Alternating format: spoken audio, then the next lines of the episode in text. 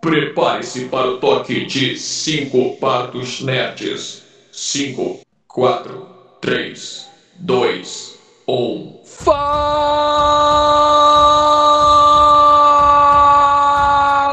galera nerd!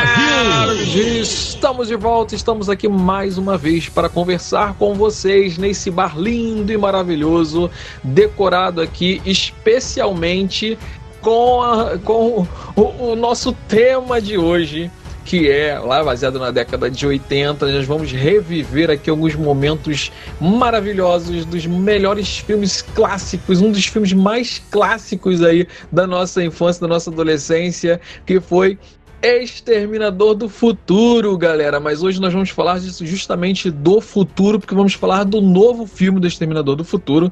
O filme que lançou agora em 2019, lançou na semana passada e nós vamos conversar um pouquinho a respeito deste filme. E para falar sobre esse assunto, nós convidamos o nosso amigo que agora será apresentado como um Bardo Nerd oficial. É, galera, ele ganhou aí o post de Bardo Nerd. Nosso amigo Gabriel Mulder. Fala, Gabriel! Opa, fala aí, Jota. Cheguei para ficar, hein? É isso aí, cara. Agora você é um Bardo Nerd com todas as regalias e todos os eh, as responsabilidades imbuídas no cargo. Na verdade, são só responsabilidades mesmo, porque regalias a gente não tem nenhuma. É, pelo menos agora a gente divide a conta do bar, né? Não sou eu mais que pago tudo.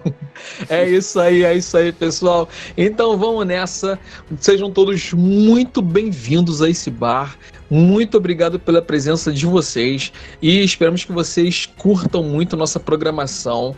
E a gente vai já entrar direto no assunto. Daqui a pouquinho a gente fala com vocês, porque a gente vai entrar agora direto nesse assunto, falar sobre Exterminador do Futuro, Destino Sombrio. O filme aí que marca o retorno de James Cameron para a franquia. E isso talvez tenha sido o, o mais é, empolgante aí é, relacionado a esse filme. Né? Só para a gente, antes de iniciar, dar uma, passar a ficha técnica aqui do filme. O Exterminador do Futuro, o primeiro, né? Ele é uma franquia, né? É, tá no sexto filme dessa franquia, não necessariamente no, na cronologia, a gente vai falar sobre isso, mas é o sexto filme envolvendo a franquia é, do Exterminador do Futuro.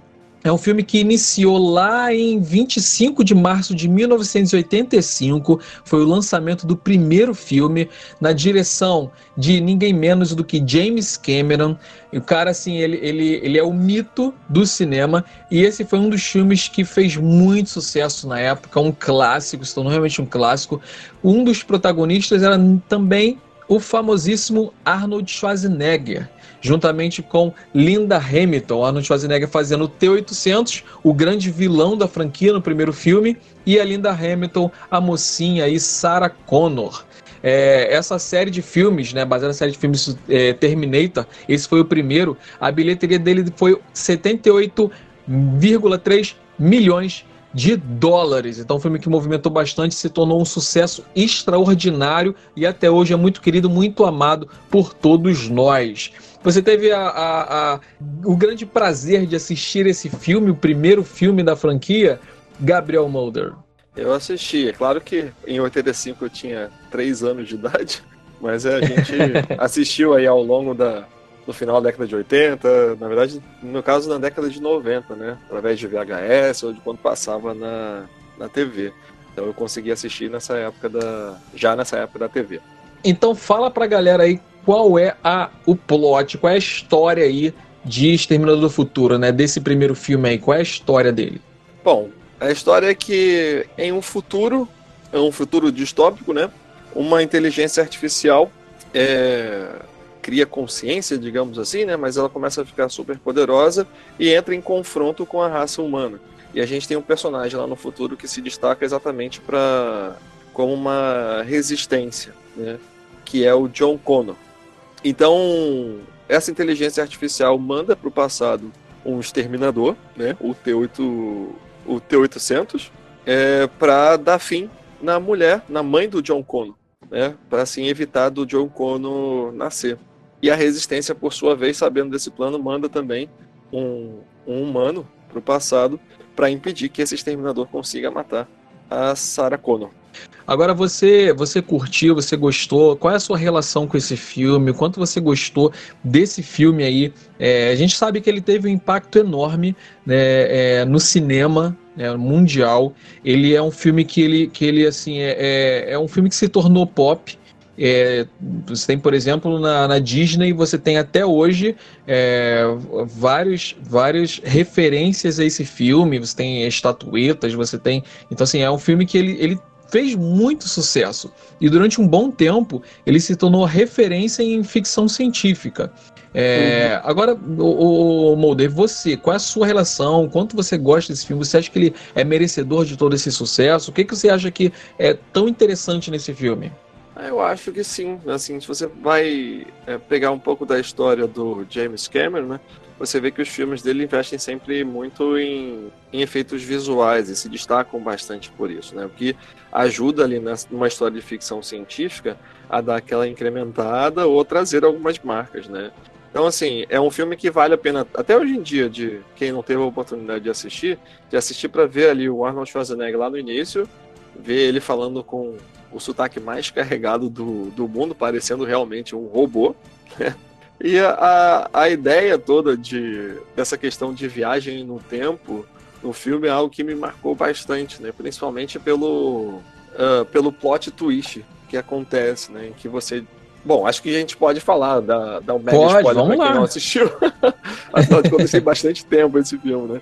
Em que você tem essa ideia de que como no, o pessoal da Resistência mandou um agente pro, pro passado para evitar o exterminador de matar a Sarah Connor, esse cara se apaixona pela Sarah Connor, né? E ele é que seria o pai do John Connor. Então você tem aí uma essa ideia de que passado, presente e futuro estão ligados numa coisa só. Né? É o Eu paradoxo que... do avô, né? Exato. Né? Então é, essa é uma é, é, sempre qualquer história que você aborda essa uma linha temporal, né? Que você aborda a viagem no tempo, você tem sempre essa esses paradoxos, essas questões que vão dar aquele bug na cabeça que você fica pensando, caraca, mas, mas como assim, né? É, e eu acho que isso se destaca bastante na, na história desse filme e me marcou muito, né? Porque naquela época histórias assim não eram tão comuns. É verdade. Você tocou no assunto que eu quero falar daqui a pouco. A gente vai trazer esse assunto assim é, é uma coisa que para a época não era muito comum. A gente vai trazer esse assunto aqui, porque eu quero trazer isso em questão mais à frente, mas é para a galera que não está ligada o paradoxo do avô é, é, é, uma, é uma problemática desenvolvida que é o seguinte: se você viajasse para o passado e matasse o seu avô, você não nasceria. Mas se você não nasceria, como você teria viajado para o passado e matado seu avô? Então esse é o paradoxo do avô. E o Exterminador do Futuro ele, ele usa mais ou menos isso no fato de que ele viajou para o passado, ele teve lá o, o relacionamento com ela e, e eles tiveram um filho. Mas como que o filho dele mandou ele para o passado se ele ainda não, se ele ainda não tinha, né, é, tido esse filho? É. Como, como ele pode ser filho do cara que mandou ele para o passado? É complexo a situação, é uma questão bem complexa, mas é interessante, né? Esse plot twist eu achei bem legal e, e na época eu achei muito original esse, o uso uhum. desse plot twist. Uhum. Sim, e é um plot twist que ele só incrementa a ficção científica, né? É, isso aí. Então, esse foi o primeiro filme. Depois dele, a gente teve uma continuação, né? Porque nesse filme, eles não conseguem resolver a questão. Ele consegue proteger a Sarah.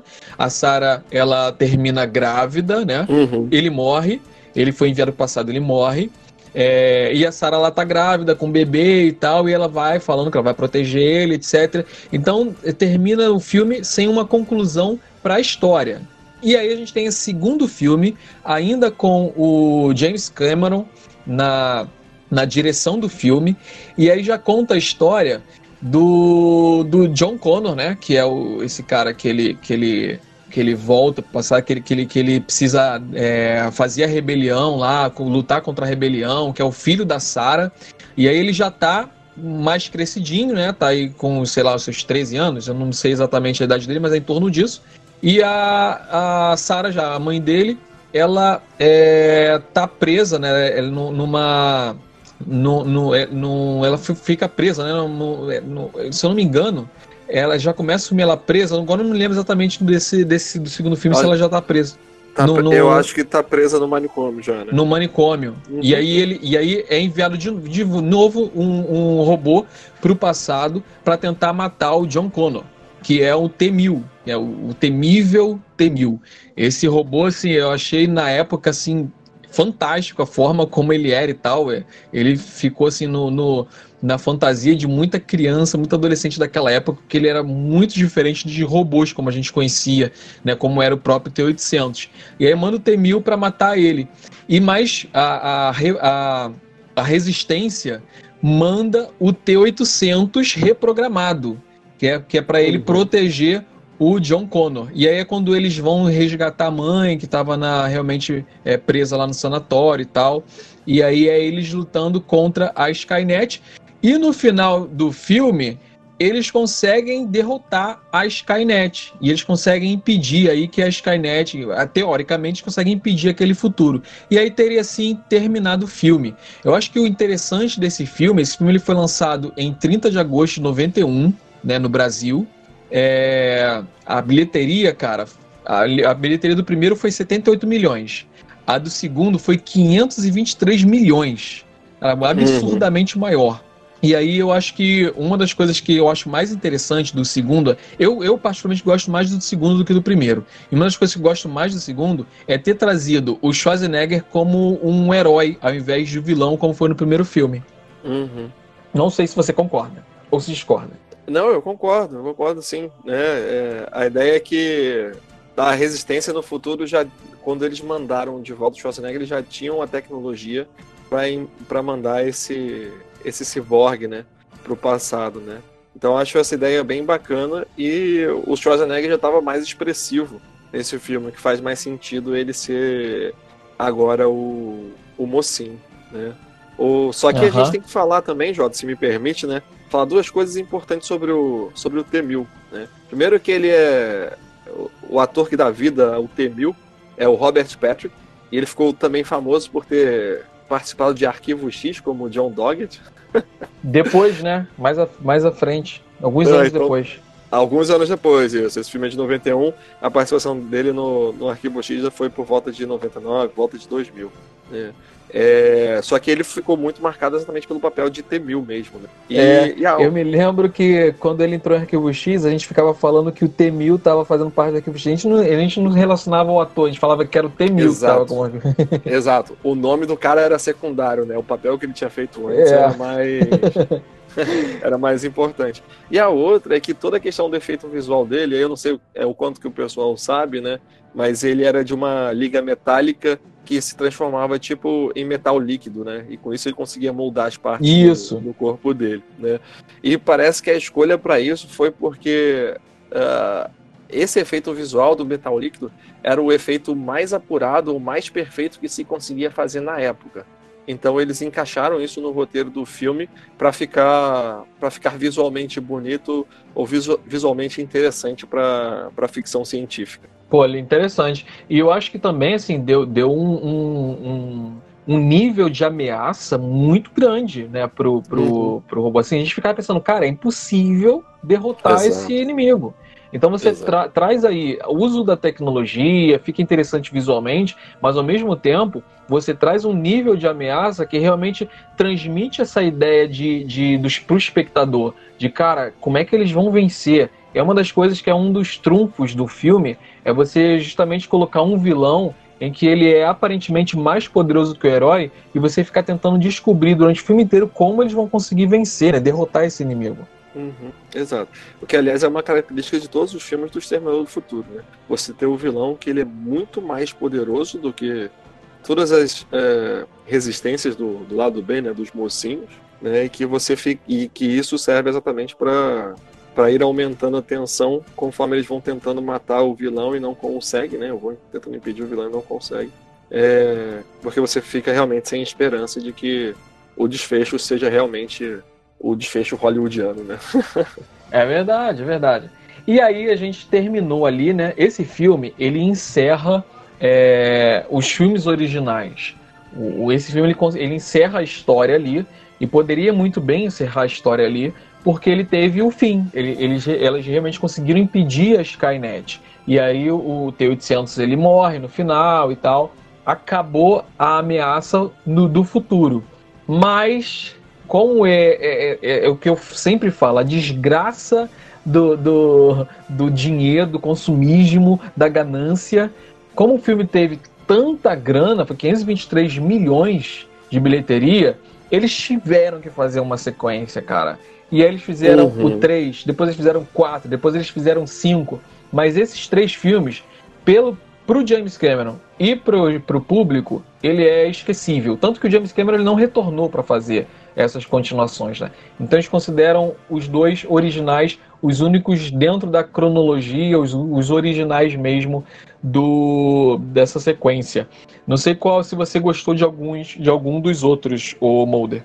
Então, Jota, eu confesso que eu nem assisti os outros. Né? O, esse o julgamento final, né?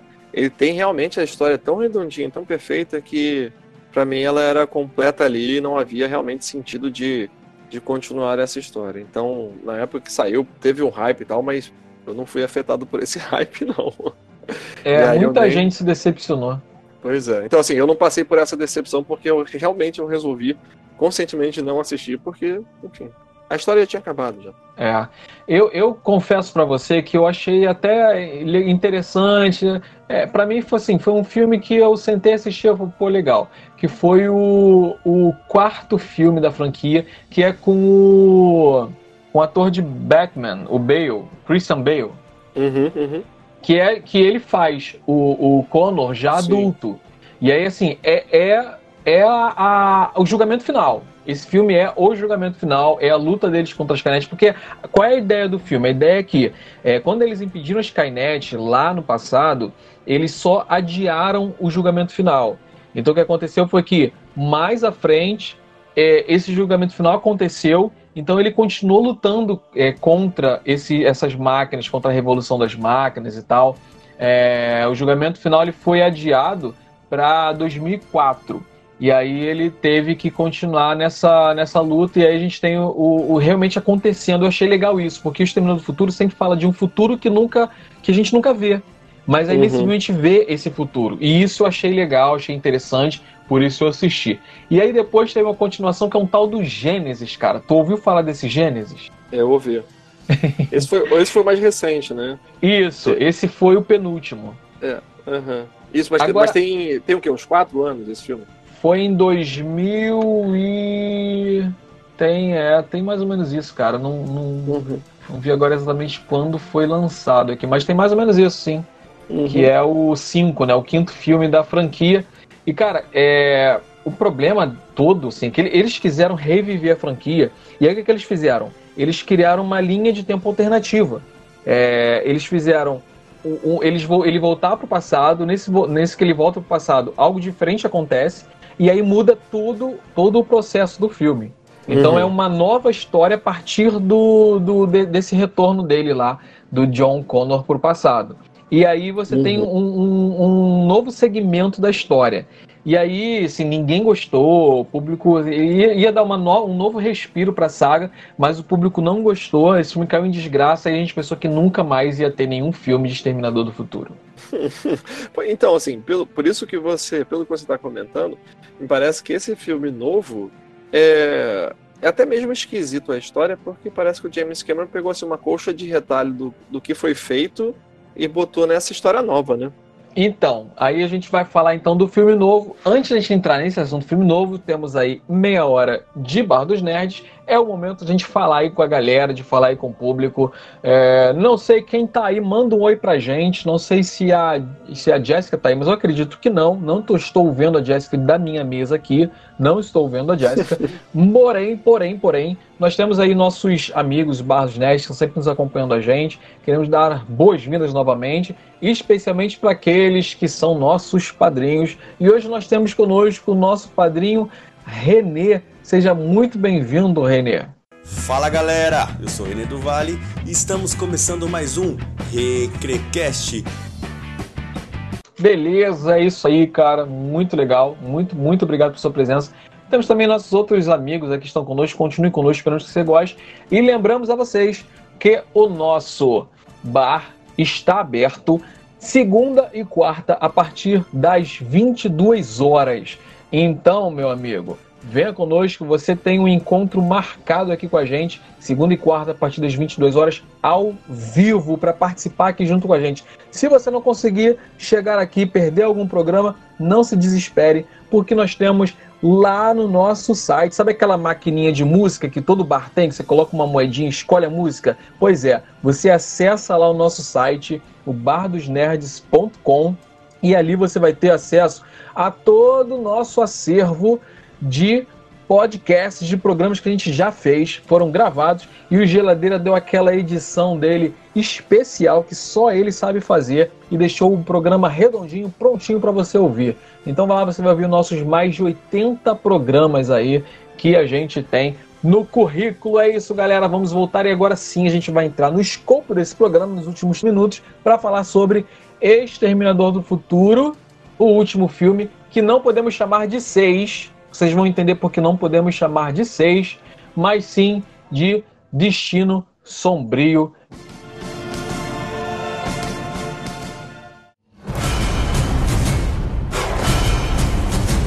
Então vamos falar desse filme, Mulder.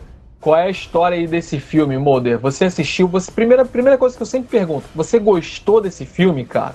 Ah, eu tenho sentimentos misturados sobre, sobre esse filme, né? O que eu penso, Jota, é que eu acho assim, eu, eu tento analisar ele de duas formas. Uma como sendo um filme de ação e a outra como sendo é, um filme de Exterminador do Futuro. E aí, como sendo um filme de ação, eu acho ele bom pra caramba. Já como sendo um filme de Exterminador do Futuro, é, eu não gostei muito não. Sério, cara? Então, eu, eu gostei bastante do filme. Eu gostei muito, realmente gostei. Assim, é, para mim, ele foi uma continuação é, justa, uma continuação fiel ao segundo, ao primeiro e ao segundo. E ele, assim, eu acho que ele deveria ser de fato o terceiro filme. E a gente tem que ignorar aqueles três. Esse filme ele faz jus à saga do Exterminador do Futuro, na minha humilde opinião. Vamos ver qual uhum. é a uhum. história desse filme, né? Nesse filme, primeiro, assim, a primeira coisa que se fala é que James Cameron tá de volta, só que ele não tá dirigindo. Ele tá de volta no roteiro e na produção. Aliás, uma coisa muito comum que eu tenho visto é que os diretores de, de, de, de filmes de franquias antigas, quando eles retornam, eles não retornam para direção, eles geralmente têm retornado para produção. Não sei uhum. o motivo, mas é o que aconteceu nesse caso. James Cameron ele retornou para produção e aí ele, o filme ele conta imediatamente a partir do segundo. Então acaba o segundo filme, começa esse filme Destino Sombrio. E nesse filme o, o, o, eles conseguem, né? A gente já comentou aqui que eles conseguem destruir a Skynet. Só que depois que ela destrói a Skynet, ela tá lá com o filho dela. E o filho dela aparece o T-800. Ele simplesmente, assim, uma cena é surpreendente. Eu fiquei assim: o que, que tá acontecendo? Ele, é, o John Connor, que é o filho dela, ainda tinha lá os seus 13 anos, que era a idade do segundo filme. Ele, eles estão uhum. lá num, num, num bar, num, numa chopana. E aí, na praia, e aí ele chega, o T-800 chega e simplesmente mata o John Connor, mata o filho da Sarah e vai embora. Ela tenta impedir, ela tenta lutar com ele, ele joga ela no chão. Ele faz o que realmente aconteceria se fosse verdade. Ele chega, mata o garoto e vai embora. Missão cumprida. E aí o filme começa a contar daí para frente, do que acontece depois que ele, que o John Connor morre e ele é, é, a Sara, ela o que acontece com a Sara, passando-se aí para 2019, passa todos esses anos depois dos eventos. Uhum. Antes Cara, aí, nessa cena você... do deixa eu te falar, nessa cena do passado, eu achei duas coisas muito é, muito intensas, muito importantes, né? Primeiro, realmente esse efeito é, visual que eles botaram da Sarah Connor, do John Connor, que ficou perfeito. Parece que você está realmente assistindo eles a partir daquele fi do filme 2, né? E a outra é exatamente a cena do, do T-800 matando o John Connor. Assim, não dá tempo nem para você pensar no que está acontecendo, né? Ele chega, puxa a escopeta e pau! Acabou, já era John Connor. É assim, é, é algo muito rápido. Enquanto você está ainda impactado pela cena ser a Sarah Connor ter aquela mesma idade lá do filme 2 e o John Connor ter aquela mesma idade do, do filme 2, o John Connor está sendo assassinado pelo T-800. Essa cena é bem, bem forte. Né? E É. você, você me perguntava por que é que eu não gostei. Isso. Então, eu eu não gostei por causa disso. O filme, o filme 2, ele para mim tinha um final ali é, redondinho, né? E dentro daquela história da, da questão da é, da Skynet, né? Todo aquele esforço que eles tiveram mostra que ela realmente não não teria mais existido. Aí você vai continuar uma, uma outra história. Eu não sei, eu não vejo muito, muito sentido em mexer em algo que já foi bem fechado. Porque eu fico só nessa, nessa sensação de que é pura questão de dinheiro. né? Eles queriam fazer uma outra história simplesmente para ter mais é, ganharem mais dinheiro e mexeram em algo que para mim era já estava perfeito do jeito que estava. e aí, assim, depois que você. Como eu nem me interessei pelos outros filmes que vieram depois do filme 2, pelo que você foi me contando, sabe, eu vi que na verdade é. Não tem nem por que o James Cameron não considerar ou desconsiderar os outros filmes, porque no final das contas ele tá usando. Nesse aí tá usando artifícios semelhantes, né? Ele tá usando novos incrementos para tentar continuar uma história que já tinha um final.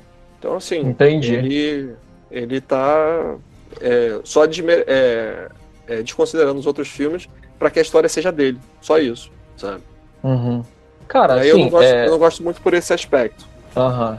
Eu, eu, assim, eu até entendo essa questão, assim, realmente, se a gente falar assim, tinha necessidade de uma continuação, necessidade por história, não tinha. O filme, ele, ele conclui bem, ele fecha bem no segundo, o arco se fecha no segundo filme. Agora, é, uma coisa é, assim, necessidade por história, e outra coisa é você ah, eu posso produzir uma coisa legal, eu tenho capacidade de produzir uma coisa legal, ainda tem história para ser contada. Né? Eu acho que isso é o que define. É assim, é, você consegue contar uma história boa, mesmo se tendo dado um encerramento ali, mas você consegue contar uma história boa é, a partir dali. Se você não consegue, vai fazer só por grana, então não faz. Que para mim foi o que aconteceu em alguns dos filmes anteriores. É, Uhum. Nem todos. Mas se você tem capacidade de fazer uma história boa a partir dali, eu acho interessante se fazer. E, cara, eu, eu gostei, cara. Eu gostei do que eles fizeram nesse filme. Eu gostei dos efeitos especiais. Eu gostei da história. Agora, Exterminador do Futuro tem um problema pra mim que, que é um problema atual. Eu acho que se fosse daquela época não seria um problema. Que é a repetição. É aquela coisa assim, sempre é aquela, é aquele, aquela receita pronta. Sempre é. Um, o futuro está em risco. É preciso Uhum. manda alguém no passado para poder acabar com o cara que, que ameaça o futuro. Aí manda uma contra-resposta e os dois vão lutar para ver quem vai, quem vai vencer é, em, em para conseguir salvar o futuro. Sem esse plot ele não muda e eu- isso me incomoda um pouco essa repetição. É verdade. Né? Então, assim, é, nesse, filme, nesse filme novo, inclusive, você vê é, uma repetição de ingredientes da, da história dos outros dois filmes, né? É a mesma questão de você. Nesse filme novo, eles mandam de novo um, um humano para o passado, né? E é um humano que tem um vínculo afetivo muito grande no futuro com a, a nova líder da, da resistência, né? Assim como foi no, no primeiro filme, que de uma certa forma influencia ah, o desenvolvimento da personagem pro, pro futuro, né? Influencia no sentido de, de incentivar que ela fique durona, incentivar que ela se prepare para o que vai chegar, né? Como no filme 1, eles mandaram é, um cara, e aí esse cara se apaixona pela, pela Sarah Connor e os dois têm um filho, né? Nesse, o filho seria uma metáfora para essa força de para essa garra, para essa a força de vontade de lutar e, né, e se preparar para o futuro inevitável. Então você vê realmente é, não só essa fórmula de, de como funciona de voltar os exterminadores para o passado, né, mas também alguns ingredientes que já tinham feito sucesso no outro filme. Fica de uma certa forma até me parecendo, Jota, é uma tentativa de, de reboot, né, uma tentativa de você é, reiniciar uma determinada história para você fazer mais filmes. É, mas aí essa coisa assim, por isso que eu falo que eu, eu acho interessante o filme, o, o quarto filme, é, porque ele, ele- você não tem mais esse negócio de ah, mandou dois pro passado para salvar quem é do futuro, e aí vai salvar não vai, fica luta entre os dois. Aí ele quebra um pouco isso, já mostrando o futuro, essa luta no futuro e tal, lutando contra a Skynet. Isso, nesse ponto, eu achei o, o, o, o quarto filme da franquia mais interessante. Porque você tem uma uhum. história diferente ali. Nesse, em vários momentos você tem muito déjà vu. Parece que você está uhum. vendo aquelas, aquela coisa se repetindo. Até, inclusive, no começo do filme, quando os dois voltam, cara, aquele é muito um e dois. Aparece uhum. aquela energia cintilando, e aí aparece lá um voltando. Depois aparece a outra energia e aparece o outro voltando. Eles dois vão começar a procurar. E é aquela busca dos dois. Quem vai chegar primeiro? Aí um chega primeiro, o outro vai fica atrás. Cara, essa repetição, para mim, me incomoda muito. Eu acho que eles poderiam fazer um pouco diferente. Aí eu fico na dúvida assim: o que, que é imitação? e é repetição simplesmente de botar a mesma receita e o que é ah vou fazer uma referência ao filme porque Sim. vai ficar legal eu não sei Sim. o que que era e aí eu, me incomodou cara isso é, pois é. é. Você fala de uma referência quase como uma homenagem, né? É, isso. Filme. Né? Pois é. é. é. eu, também, eu também fico perdido. Eu acredito que eles estão repetindo a receita do bolo. É. Tem algumas coisas que você vê que ele quer colocar uma homenagem ali. Por exemplo, no final do filme, quando eles estão lutando lá naquela fábrica, que aliás remete muito à fábrica Sim. do segundo filme, Sem mas dúvida. aí é, que eu também achei que ali poderia ter sido uma referência, uma homenagem, mas tem uma parte do, do dessa, dessa luta que aparece, explode lá tudo e tal, ele levanta com larva no corpo. Aquilo é muito referente, muita homenagem ao que fizeram também em filmes anteriores de que o Teio de Santos vai atrás dela com pegando fogo, assim como larva e tal. Uhum, uhum, sem dúvida. Mas aí o que, que eu acho, cara? Se você faz um remake, é muito maneiro você colocar referência em remake, mas uma continuação com referência para mim fica esquisito. Porque eu não sei se o cara tá, é, é, esqueceu, o que, esqueceu o que aconteceu e tá colocando igual, ou se ele quer fazer uma, uma homenagem. Mas homenagem em continuação, acho que não deveria existir, cara. É, pois é, é, hoje em dia o fanservice faz muito sucesso, né?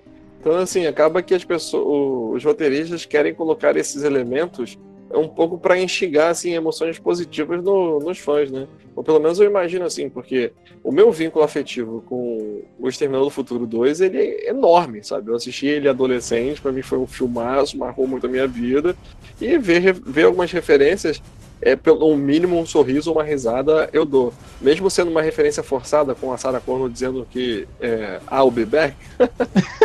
Mas é, é, engraçado, né? Cara, ele também, então, o, o Schwarzenegger fala, eu não voltarei no final, uhum, parte que ele. Garante não, mais risadas, isso, né?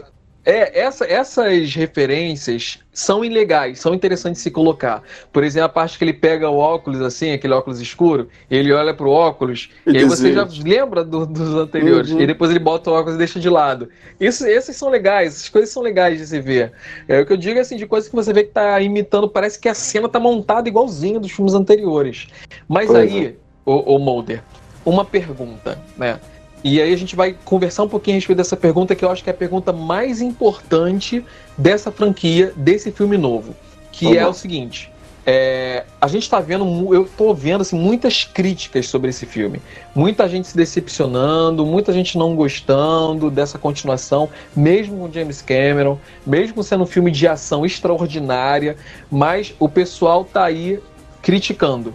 E a minha pergunta é: Exterminador do Futuro, a fórmula Exterminador do Futuro funciona em pleno 2019? Porque para mim é, a, a, grande questão é essa, entendeu? O filme é datado, é uma fórmula datada, é um conceito de filme datado. Será que é isso que está é, causando essas críticas? E o filme não está fazendo tanto sucesso ou agradando tanto? Então, eu acho que sim. Né? É, é, é algo assim.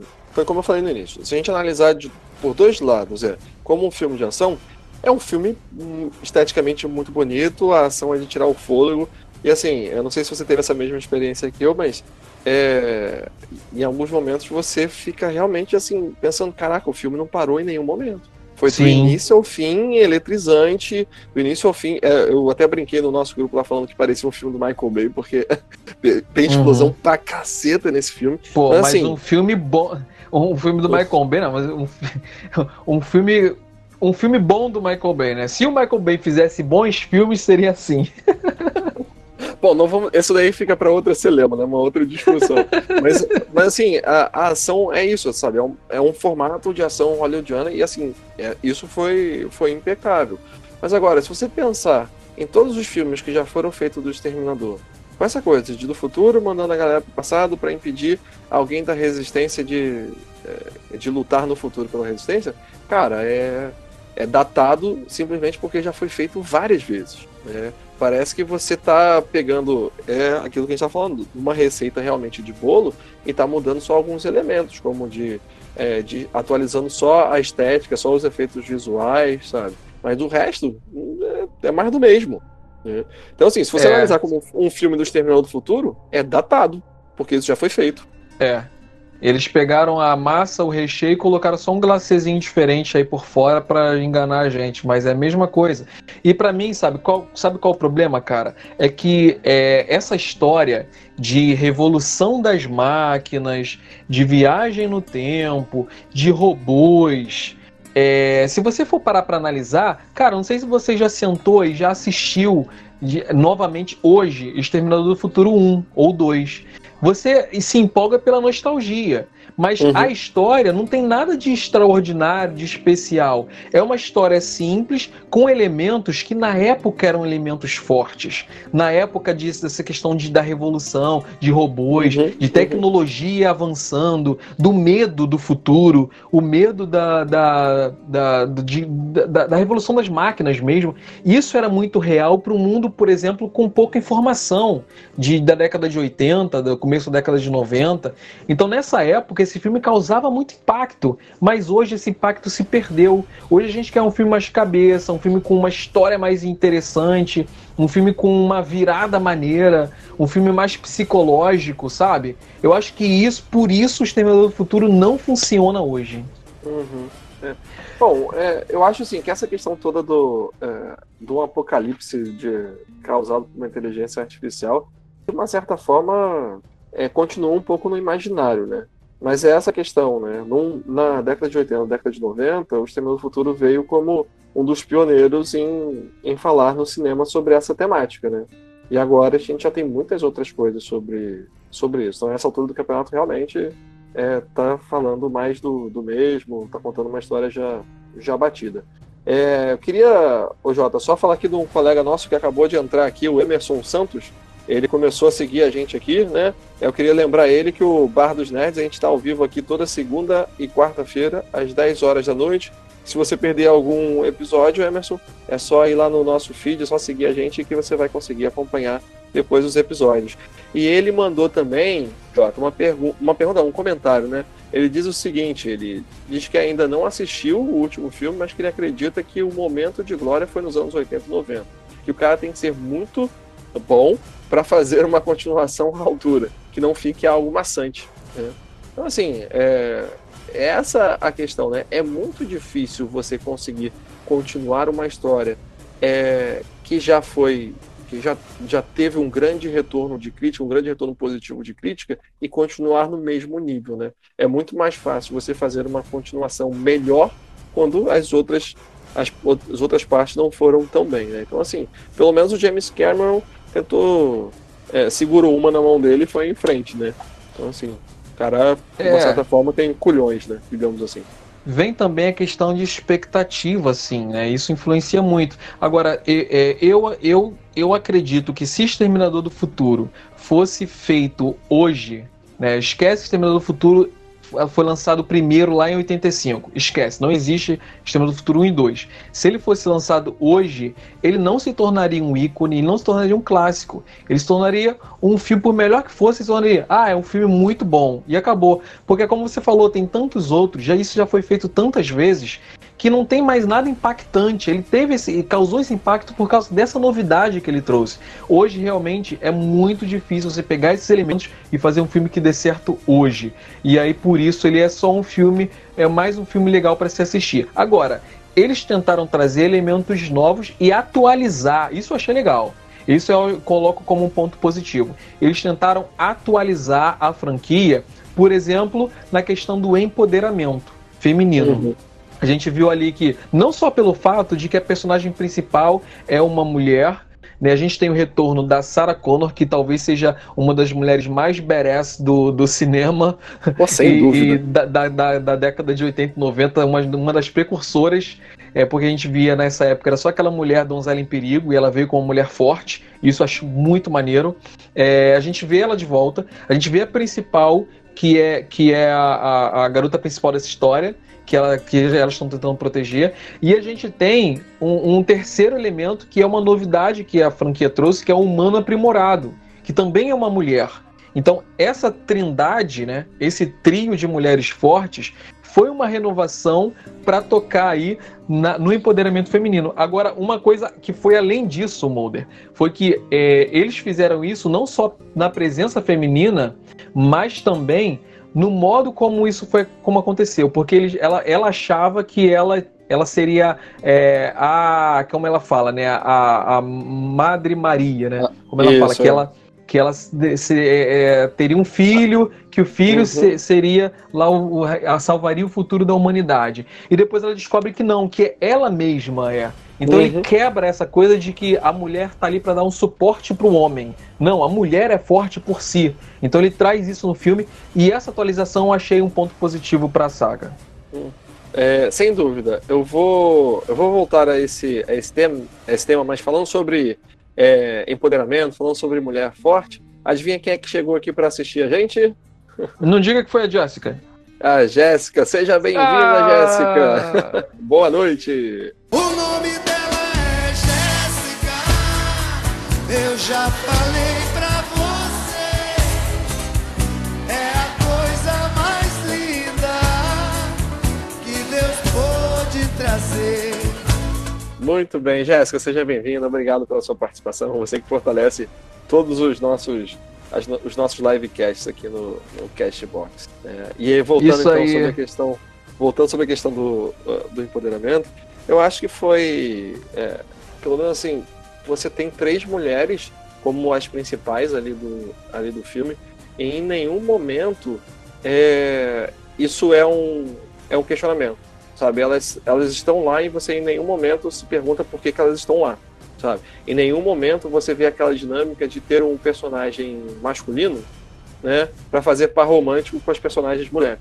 Então, assim, eu acho que o filme foi muito bem construído nesse aspecto também, inclusive com esse meio plot twist, né? Em que você acha que ele está repetindo exatamente a história como de outros filmes, de que a mulher é, vai ser é simplesmente a mãe do novo Messias, né? Mas no final das contas, não, né? Ela é a nova a nova Messias. Então acho que essa parte é, foi é. muito importante, atual e foi de, construída de forma excelente, impecável. Tem uma parte que ela que a própria Sarah fala para ela, você é, você é o John, você é o John, né? Uhum, Quando ela descobre. E uma, tem um outro, outro ponto positivo que eu destaco no filme foi a, como eles trouxeram o Schwarzenegger, né? É, o Schwarzenegger não é aquele, aquele Schwarzenegger que foi que protegeu o filho dela, ele é o Schwarzenegger que matou uhum. o filho dela. Então essa Cara, relação... Eu tava, eu tava com Diga. muito medo de que eles trouxessem de volta exatamente aquele, aquele mesmo personagem que tinha Do sido dois. destruído lá no, no metal líquido, né? Aham. Uhum. Então, é, é, essa e essa relação entre a Sara e esse e o T800, né, é, que, que matou o filho dela, também trouxe uma, uma deu uma pimentada muito legal pro roteiro, pra história, porque eles dois ficam nessa rixa o filme e aí você tem a catarse no final. E eu achei muito legal, realmente tocante, uma coisa assim, bem de James Cameron mesmo. Aquela coisa de no final ele, ele ela fica gritando para ele salvar ela, para ele salvar ela, e ele salva ela faz o que ele não fez no filme. É, ele matou o filho dela. E aí, uhum. e aí ele se redime realmente no final, ele se, se sacrifica e salva a garota, e aí no final ele fala, é, pelo John. Cara, achei, uhum. achei muito legal, muito tocante, é, realmente foi muito, muito emocionante essa cena, e foi um final ótimo pro Schwarzenegger, cara. Eu acho que se, essa, se continuar essa história, ele não deve voltar.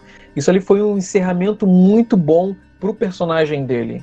Pois é, mas é, o que me pegou de surpresa e eu achei muito complexo de se pensar é exatamente o arco desse novo T-800. É, porque depois que ele mata o, o John nesse filme, ele fica meio que vagando pelo mundo, porque a missão dele acabou, ele não pode voltar pro, pro futuro, e aí ele vai constituir família. Né? E para mim ficou muito complexo pensar nessa ideia de emoções, nessa ideia de sentimentos em relação à a, a, a, máquina. Né? É, no filme 2 eles já mostram algo assim, né? Como se fosse uma, uma espécie de dualidade. Apesar dele ter uma programação, ele começa a criar um vínculo muito forte com, com John Connor, né? Que não era apenas uhum. de proteger ele por uma programação, era como se tivesse algo a mais. Né? Só que nesse filme você vê uma construção que extrapola esse conceito, né? Até porque ele teve mais tempo. É, ele é, constitui família, né? De uma certa forma, e ele fala que ele começa a sentir algo pelo filho dele e por causa disso, que não é filho dele, né? Existem algumas barreiras científicas para isso. Mas é, a, a mulher por quem, com quem ele fica junto já tem um filho, né? E o marido da mulher costumava espancar ela. E aí ele é, protegeu ela e fez e formou família com ela. Mas nessa relação com o filho, ele começa a entender o quão grave foi a ação que ele fez com a Sarah Connor. E por isso ele toma as ações que ele tomou no filme para tentar se redimir. Eu achei assim uma algo muito complexo para vir de, é, de uma máquina e faltou, eu acho que um desenvolvimento melhor por ele ser um personagem mais de, de background nesse, nesse filme, né? Então eu achei, é. pra mim, essa história não, não ficou tão legal, não. É, eles não explicaram muito ali, não colocaram muitos elementos. E o que ele fala de, assim, às vezes que ele toca nesse assunto, né, que ela pergunta, ah, você criou consciência, aí ele fala ah, o relativo à consciência humana. É. E, e quando ele fala também, ah, você ama ele, ela pergunta, você ama ele? Aí ela, ele fala, não como os humanos, não como vocês. Então, assim, é, o que dá a entender é que ele é uma. A máquina é uma criatura é, evolutiva, ela tem um processo evolutivo de ela entender, ou, ou de ela, pelo menos, registrar e, e, de uma certa forma compreender e simular uhum. os sentimentos humanos, né? Uhum. Parece que é que seria mais ou menos isso. É, pois é, você pode até pensar assim que é como se a máquina tivesse a capacidade de, ao longo do tempo, de se reprogramar, né? Então, como ele foi vivendo uma experiência tipo de figura paterna, ele foi produzindo uma outra programação do que, que significa ser isso, uma pessoa que protege um filho, né? E aí, através dessa outra programação, ele conseguiu colocar em xeque aquilo que ele fez com a Sarah Connor. É muito complexo, ficou muito assim, muito jogado e muito abstrato, né? É. Para mim, isso atrapalhou um pouco de eu desfrutar da, dessa, daquela som da cena final dele, do dizer pelo John, né? Mas enfim, fu funciona para uns e não funciona para outros, né? Vida, vida que segue. Sim. Agora, teve uns furos que eu achei, eu considerei, pelo menos particularmente, foi forçado, forçado no roteiro, e isso é uma coisa que me incomoda muito é roteiro forçado. Que é, hum. é, por exemplo, na cena que ela que elas estão juntas e tal, tão, vão entrar no helicóptero, que o, que o, o R, R9, se não me engano, esse é o nome do, do exterminador novo. É RV9. RV9, isso. E, e aliás, uh, vamos falar um pouquinho aqui sobre ele antes de eu concluir aqui é uhum. o exterminador mais mortal que a gente já viu. Porque ele é, um, é. Ele é um, um, um, exterminador de metal líquido, como o Temil uhum. era, só que ele consegue se dividir em dois, né? É. E aí fica, fica uma parte do metal líquido lá lutando e outra parte como se fosse a carcaça de um robô. E uhum. ele é uhum. muito rápido e muito forte, bem mais que os outros. É uhum. implacável. É, então, pois é. E essa é a mesma fórmula que eles fazem em todos os filmes, né? É. Mas com certeza, em nível de, de Exterminador, esse foi é, o mais sinistro, né? Porque é quase como se fossem dois Exterminadores em um só. Exatamente.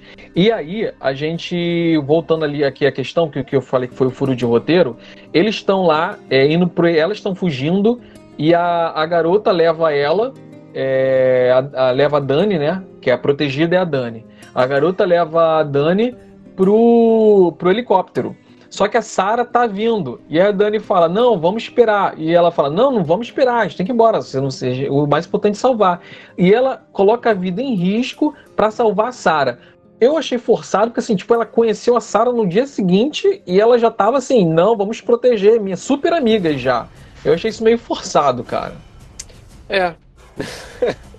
pois é, assim, é, mas é forçado. Eu concordo contigo, é forçado sim, mas você vê que é um jeito de, de escrever a, a história, né? Me lembrou muito é, jogar RPG, né? Como você começa uma aventura de RPG. São pessoas extremamente é, aleatórias em um mesmo Aham. espaço que querem seguir o mesmo caminho, né? Então, ao invés de todo mundo ser desconfiado com o outro, mundo, opa, beleza, e aí, tranquilo, vamos, vamos A não ser que trabalhar seja junto?" Vampire, que Vampire é todo mundo desconfiado mesmo, todo mundo faqueia um outro pelas costas, de qualquer jeito. É. Pois é. Mas, assim, cara, realmente é, tem, tem isso. Essa evolução na, na confiança entre as personagens ela, é, foi muito rápido. Foi muito rápido. é. Eu achei que foi muito rápido, não teve desenvolvimento disso. Eu achei que assim, elas, beleza, elas estavam juntas pelo, pelo objetivo em comum, elas estavam protegendo ela, ok. Só que assim, foi tudo aconteceu muito rápido. De repente ela vê o, o, o exterminador lá, que é o, o Heavy 9. O cara é o cão chupando manga. Ela vê lá o cão chupando mariola vindo correndo na direção dela. Ela fala: Ah, não, não, É. vou ficar aqui que eu quero proteger a Sarah. Pô, pô, eu já tinha entrado naquele helicóptero, mete o pé daqui, meu irmão. Ela tá maluco. É, pois é, mas assim, Mas aí tem. tem um, tem um Ah. ponto mais sutil, né? Isso fica, no mínimo, é, como uma característica da, da personagem.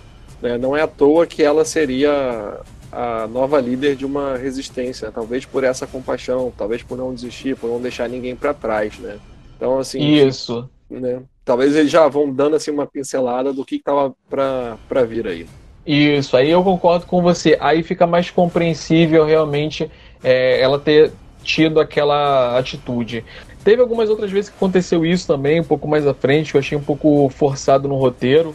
Mas Uhum. é de se engolir, né? Não tem como você. é, se fosse uma série, dava pra você trabalhar muito melhor. Mas Pois é, não, não tem.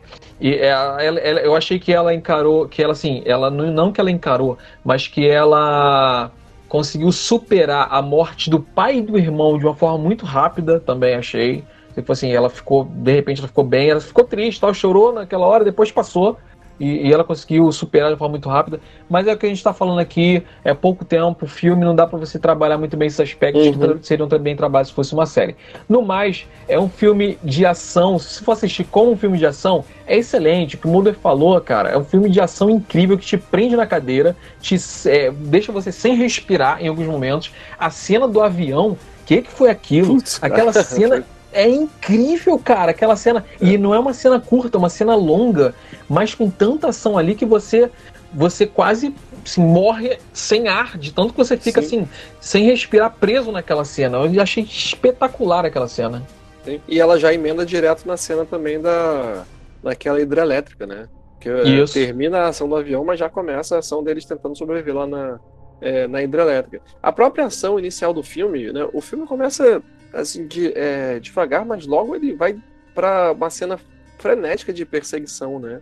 E essa sim, cena, aquela do, do carro, sim. Cara, é, aí tem uma coisa que eu acho engraçada nesses filmes do Exterminador, é como que é, caminhões ou como que veículos de, é, de trabalho sempre correm tanto quanto qualquer outro veículo é, civil, né? Veículo de carro, que é impressionante. Mesmo carregando todo o peso, né? Que eles são feitos para uma outra função, né? Eles conseguem é, chegar junto com, com os carros, né? Mas essa, a cena de ação do, do início, ela inclusive é coroada com a chegada da Sarah Connor. Cara, ela chega de um Isso. jeito muito badass, cara. Quando ela, É, primeiro, cara. quando ela salta do carro, você fala, puta, você já começa a aplaudir. Que aí ela Totalmente desce o sarrafo, cara. ela desce o sarrafo no, no Exterminador, que a gente tá falando que era o Exterminador mais sinistro que havia surgido, né? E ela desce o sarrafo do cara. Cara, a Sarah Connor tá muito bem representada nesse filme. Ela é o que eu esperava, Muito, mesmo muito depois de tanto tempo. né? Inclusive, deixa eu só emendar num outro ponto que eu acho que, que eu fiquei muito curioso para entender e para saber mais. É que existe na, na história essa pegada de que ela, é, depois da morte do John, ela começou, em um momento, ela começou a receber mensagens de texto no celular de quando Sim. um outro exterminador chegaria até o Uhum. presente. E aí ela caçava esses exterminadores. É. né? E aí eu fiquei pensando, caceta, o quanto que isso dava aventuras interessantes dela destruindo esses outros exterminadores e o quanto que ela é sinistra, que ela sozinha destruiu outros exterminadores, né? Podiam É. fazer uma, um- uma série animada, né? Pois é, cara. Eu fiquei Dela. pensando na- nas possibilidades nas possibilidades disso. E aí isso também é interessante, porque cria outras possibilidades para a história do, uh, do filme, de que uh, esses outros exterminadores estavam atrás de quem? Pois é, não explicaram muito bem. Exato, explicaram muito bem. Aí, tipo, eles estavam atrás de alguém, mas aí como a Sarah quando matou o exterminador, esse alguém nunca veio a ser alguém famoso no futuro. Ficou meio jogado isso, assim, meio é, a própria Legião, que, que assim, não é mais a Skynet agora, né? A, uhum. a ameaça é se chama Legião do futuro. A própria Legião não foi explicada. Exato. Exato. Ficou só como uma coisa assim, de que é, esse apocalipse, ele é impossível da gente fugir. É, a humanidade vai dar um jeito de, de estragar o próprio futuro. Né? Essa é uma coisa engraçada, mas também é interessante. Os humanos vão, é, sempre, verdade. vão sempre se ferrar. E aí, cara, só, só um, um, detalhe aqui que eu me lembrei, que de um outro que eu achei também um furo no, no, no, no roteiro, assim, uma, uma, não é um furo, é uma forçação no roteiro para caber uma cena legal, foi quando eles saem lá da casa do, do, do Schwarzenegger, lá do, do T-800, eles saem da casa dele e aí eles vão seguir caminho, seguir estrada lá para botar o plano deles em ação. E aí uhum. eles vão no carro dele e vão embora no carro dele, como se assim, não, ele não vai me achar não. E o cara, ele só ser o maior rastreador dessa época, o cara que acha todo mundo, não vai achar um carro desse chamativo? Como, como que ele vai achar? E eles vão, cara. Cara, aquilo foi tão idiota que não foi idiota. Foi um, um, um, uma forçação no roteiro para caber uma cena legal. Isso Sim, eu acho, não acho legal. Isso me é. tira do, do clima do filme. Mas enfim. É. O Isso filme acontece deixou... bastante, são os recursos do, do roteirista de, de continuar escrevendo a história, né?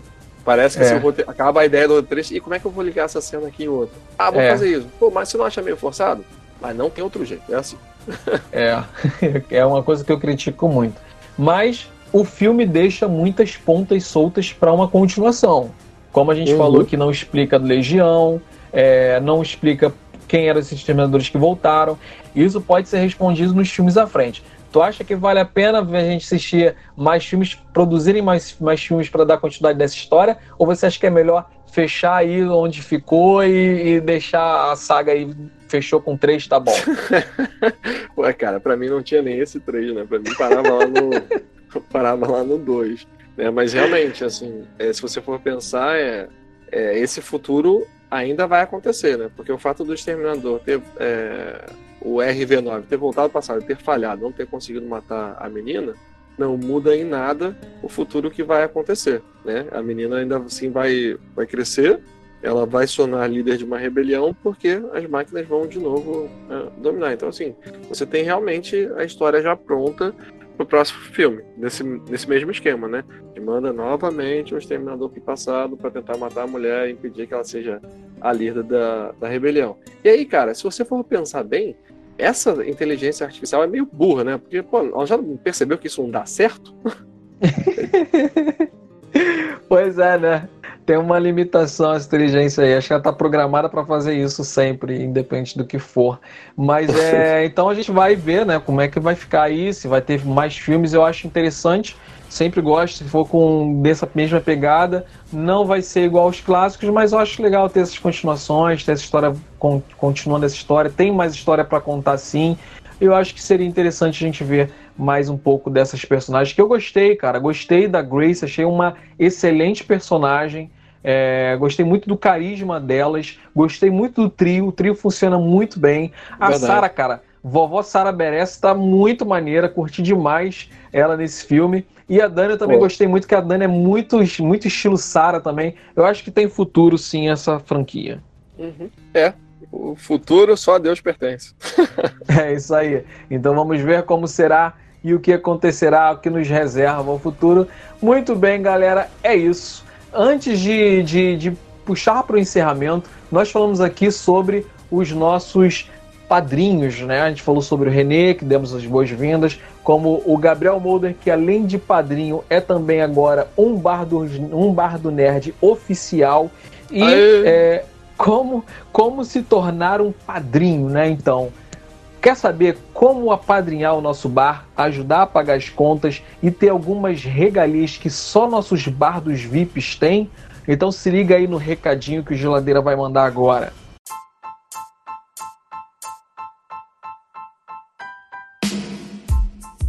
Você curte o Bar dos Nerds? Que tal se tornar nosso padrinho? Agora nós temos uma caixinha e a partir de um real, que nem dói no seu bolso, você ajuda a manter o bar aberto. Basta acessar padrim.com.br barra Bar dos Nerds, repetindo padrim com M de Maria.com.br barra Bar dos Nerds e você escolhe o valor e joga as moedinhas pro nosso barman. Se quiser mais algumas regalias, você pode fazer como o Gabriel Molder, que com 10 reais entrou pro grupo dos padrinhos VIPs com acesso ao nosso grupo secreto do Telegram, além de outras novidades, e lá é onde tudo acontece. Então, galera, acesse agora padrim.com.br barra Bar dos Nerds e seja um padrinho do bar você também. É isso aí, galera. É isso então. Lembrando que nós estamos nas redes sociais, então siga a gente no Facebook, no Instagram, é só botar lá Bar dos Nerds e você vai ter acesso a vários conteúdos além dos que a gente comenta aqui. Participa com a gente, comenta lá que a gente gosta muito dessa interação com vocês. Queremos agradecer novamente muitíssimo a vocês que ouviram a gente até agora. Nosso muito obrigado e estaremos de volta na segunda-feira com mais um Bar dos Nerds, nosso podcast oficial. E queremos agradecer também a presença, a participação do nosso mais novo Bar do Nerd. Muito obrigado, Gabriel Molder. Aê, valeu, pessoal. Podem contar comigo, tô aqui pro que der e vier. E vamos que vamos. É isso então, galera. Vamos fechar. Garçom, traz a conta. Aê, boa. Mais um. É, mais um pra conta. Cara, é, vou te falar, eu gostei mesmo desse filme, cara. Eu gostei, assim, eu sei. É, eu- sabe qual é o problema? É que a gente compara muito com os clássicos, sabe? Se não Sim. tivesse tido Exterminador do Futuro 1 e 2, e a gente tivesse visto esse filme, a gente ia gostar mais. Eu acho que o pessoal ia gostar mais, entendeu? Sim, sim. Pois é, mas é, é- essa é, é realmente a minha dificuldade. é, No universo onde existe o, o 1 e o 2, né, e principalmente com o fim do 2, é difícil existir esse terceiro, entende? É, mas Uhum. enfim, tá aí a, a tentativa. É como um filme de ação, ele é um senhor filme de ação. Então, É. acabou que assim, o título era Vale a Pena? É, depende de quanto que tá o, o cinema na sua cidade, né? Cara, eu acho que vale muito a pena, independente do valor. Eu queria muito ter assistido no cinema. Vou fazer uma confissão aqui, que eu queria Uhum. muito assistir esse filme no cinema. Agora, completem aí com, com o que vocês entenderem. Vai é responsabilidade de vocês complementarem o que, o que, que eu fiz. Mas eu, eu, eu acho, acho que esse filme, as cenas dele, acho que no, no telão, assim, é, pô, deve ser muito legal. É, pois é, é um, é um filme bom por causa da, da ação do início ao fim. Né? É um filme é, interessante para ver no cinema mesmo. né? É, você vê assim, que ele é feito realmente para tela grande. É bom É. De, de assistir. Muito bem, muito bem, É muito bom. E aí, vamos E falar aí? do livro de quem hoje? Ah, vamos, vamos viajar no tempo agora, nós vamos para o passado e tentar resgatar o Mendes para falar sobre o livro dele. Vamos estar na máquina do tempo. Na verdade, tem que entrar na máquina do tempo para impedir esse livro de ser escrito. Pô, que vacilo. Ó, mas aqui, o Joleiro tá me lembrando pra eu falar de um outro podcast meu, cara. E eu vou te falar que é um podcast que tá muito maneiro. E o nome dele é o seguinte: o nome dele é